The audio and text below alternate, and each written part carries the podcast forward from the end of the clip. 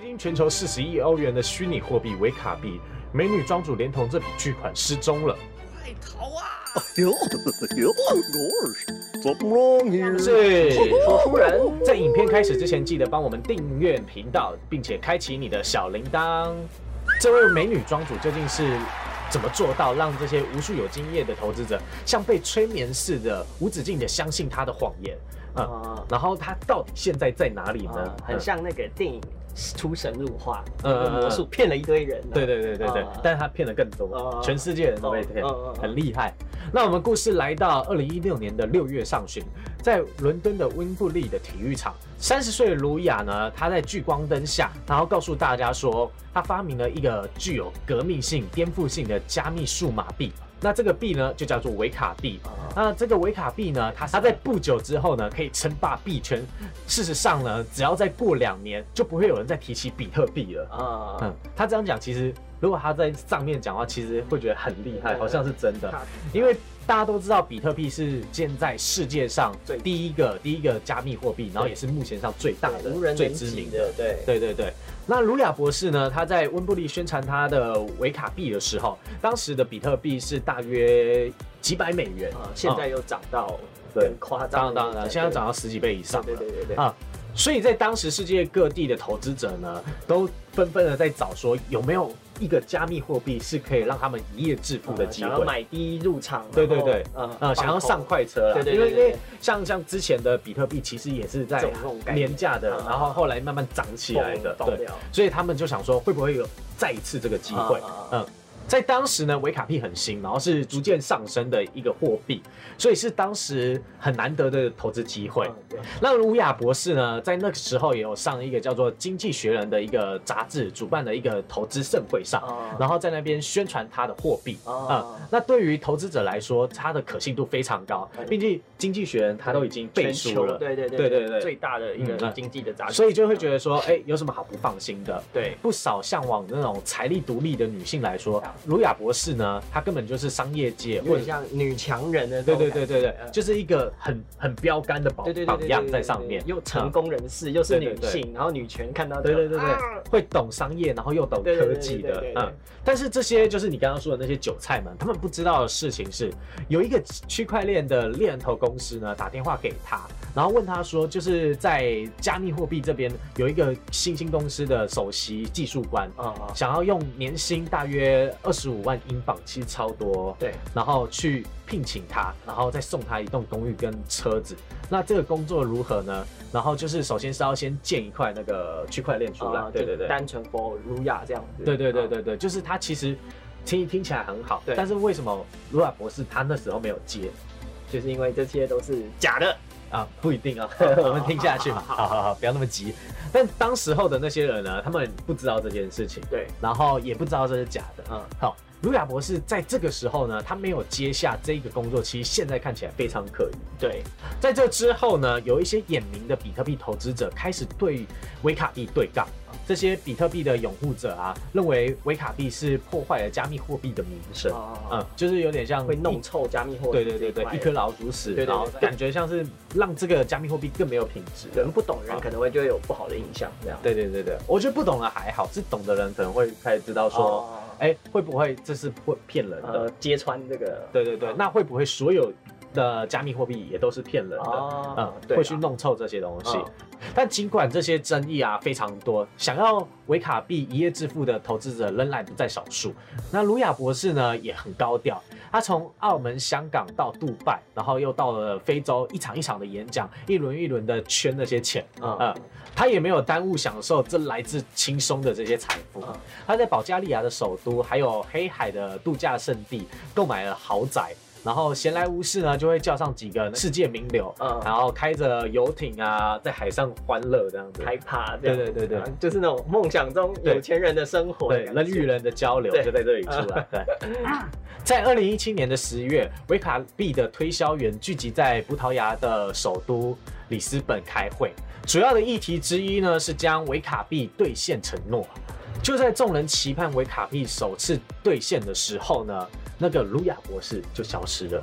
人间蒸发了，没有错，嗯当时的大家被告知他正在赶往会场当中，但迟迟不见人影。公司总部的人呢，也都不知道他的去向在哪里。嗯，会猜说被绑对对对架，这个时候，这个时候就有各种猜测，就是有人猜测说他是不是被绑架了？哎，因为是一个盛大的聚会，然后他那个时候正要把一笔巨款要拨款出去，啊然后也有人说是被暗杀了。那凶手可能是什么痛恨维卡币、加密货币的革命者之类的或，者什么金融机构之类的，对对传统都没有人意。愿意想说，哎，我是韭 就就，被骗了。对，但事实上呢，他隐姓埋名躲起来了。嗯嗯嗯，哦，根据二零一九年年初 FBI 向法庭递交的证据，上面是说，在二零一七年的十月二十五号，也就是里斯本推销大会的两周之后，卢亚博士在索菲亚登上了瑞安航空飞机，飞往希腊的雅典这班飞机。嗯然后之后就查无人讯了。对我有在想，他为什么不继续就是长线继续放下去，搞不好可以捞更多韭菜。因为第一开始的话是他们第一次的兑现要出来了，那那些人投资者开始要拿起第一笔钱的时候，他们刚开始投的钱可能是十块、二十块，嗯嗯，然后后来他们可能看着指数成长，兑现的话应该要一百、一百百万，嗯，对对对对之类的嗯。但是那些货币根本没有成长，嗯，所以他们根本拿不到这些钱。大家都在问卢雅博士到底在哪里？那他们买了这个货币，指望着兑现之后可以翻身，然后可以脱离贫穷。结果卢雅博士失踪了，兑现也成了泡影。有些夫妻呢，就因为这样子离婚，然后家破人亡，也有很多人至今被埋在谷底，不知道这是被编出来的骗局，根本没有这个加密货币。那维卡币这个公司的结构是这样的：卢亚博士呢，他在索菲亚的市中心买了一栋豪宅，它属于一个叫做一地产的房地产公司。那这个公司呢，由风险管理公司拥有。那这个风险管理有限公司呢的老板就是卢亚。但这个公司后来被转让到一个姓名不明的巴拿马公民，然后之后这个人是谁，至今是一个谜。哦，会不会是他的亲戚小孩？有人这样想，有人这样想，然后也有人在想说，他会不会就是她的男朋友，哦。或者是哎，或者是有没有可能是一个 nobody，他就是要脱手，没有错，就像给就像就像我们那个台湾有一些诈骗集团是人头户，对对对对对对对他就只是放在一个人人身上哦，那这个人是谁，大家都不知道。最后最后 FBI 就查到这个人身上。对对对对对，有区块链的专家呢，他承认说，就涉及到那么多钱的时候呢，肯定会有人知道了真相，然后但是闭嘴。他曾经经历过死亡的威胁，哦。嗯，他也透露说，卢亚博士自己也曾未预料到说维卡币会变得那么庞大，呃吸到那么多钱，后来害怕了，然后所以在二零一七年秋季的时候决定下定决心啊脱身对嗯这个专家呢，他有说到说，他曾经想要罢手，但是恶势力不让。呃，当钱数超过两千万、三千万的时候，他觉得这个事情已经没有办法掌控了。嗯这个是那个专家听卢亚博士这样讲的啊。传说呢，这个加密女王在俄国还有乌克兰都有护照，嗯所以她在俄罗斯还有杜拜都有来往。嗯有人说他在保加利亚，然后有高人在庇护着。还有人说，就是他做了整形手术，熟人都认不出他，甚至有人说他在伦敦看到他，当然也有人说他已经死了。嗯对对对，就是真的深信不疑的人，就是他想说他已经是被暗杀。对对对，我啊不是被骗的，没有错啊。那有 BBC 的记者啊，是找私家侦探帮忙，查到一间餐厅，然后有一个服务生说，今年稍早时哦，有看到卢亚博士在那里用餐。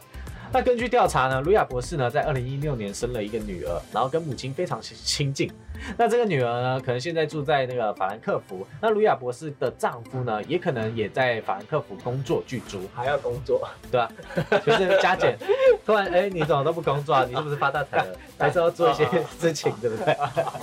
好，我觉得这个应该抓不到了吧？对啊，抓不到啊，嗯因为后面牵扯的利益关系太大了。啊你不知道卢亚博士他背后是不是有其他人在指使他？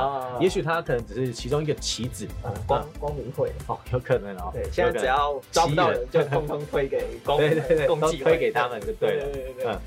我觉得这个维卡币跟现在那个狗狗币有有一点像，嗯嗯，对，它有点像是被炒作出来的。嗯嗯，但是其实这个东西真的有没有这个价值在？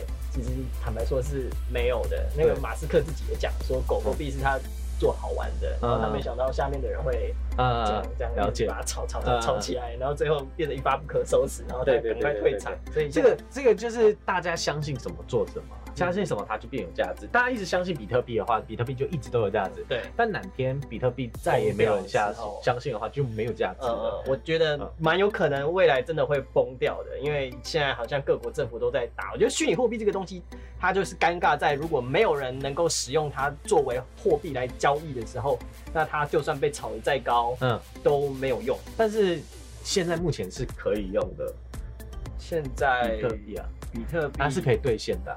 对，可是对可是之前你要我的意思是说，你要用比特币真的购物的时候，哦，了解了解。对对对就像我们可能会有一些什么 Line Pay 啊，可以用对对 Line 对对点数对对对。但但现在现在比特币还不行，直接这样。之前可以买特斯拉的产品，现在马斯克说不行。快逃啊！那各位观众呢，如果你真的想要去投资某一笔生意的话，那请你就是先懂里面的东西之后，再去下决定，对会比较保险一点点。不要你把投资当赌博。对对对对有对人把投对资，当投资投资真的不是赌博。那有没有观众是已经被当韭菜割过呢？你可以在下面留言你的经验。啊，那我们下部影片见，拜拜拜拜。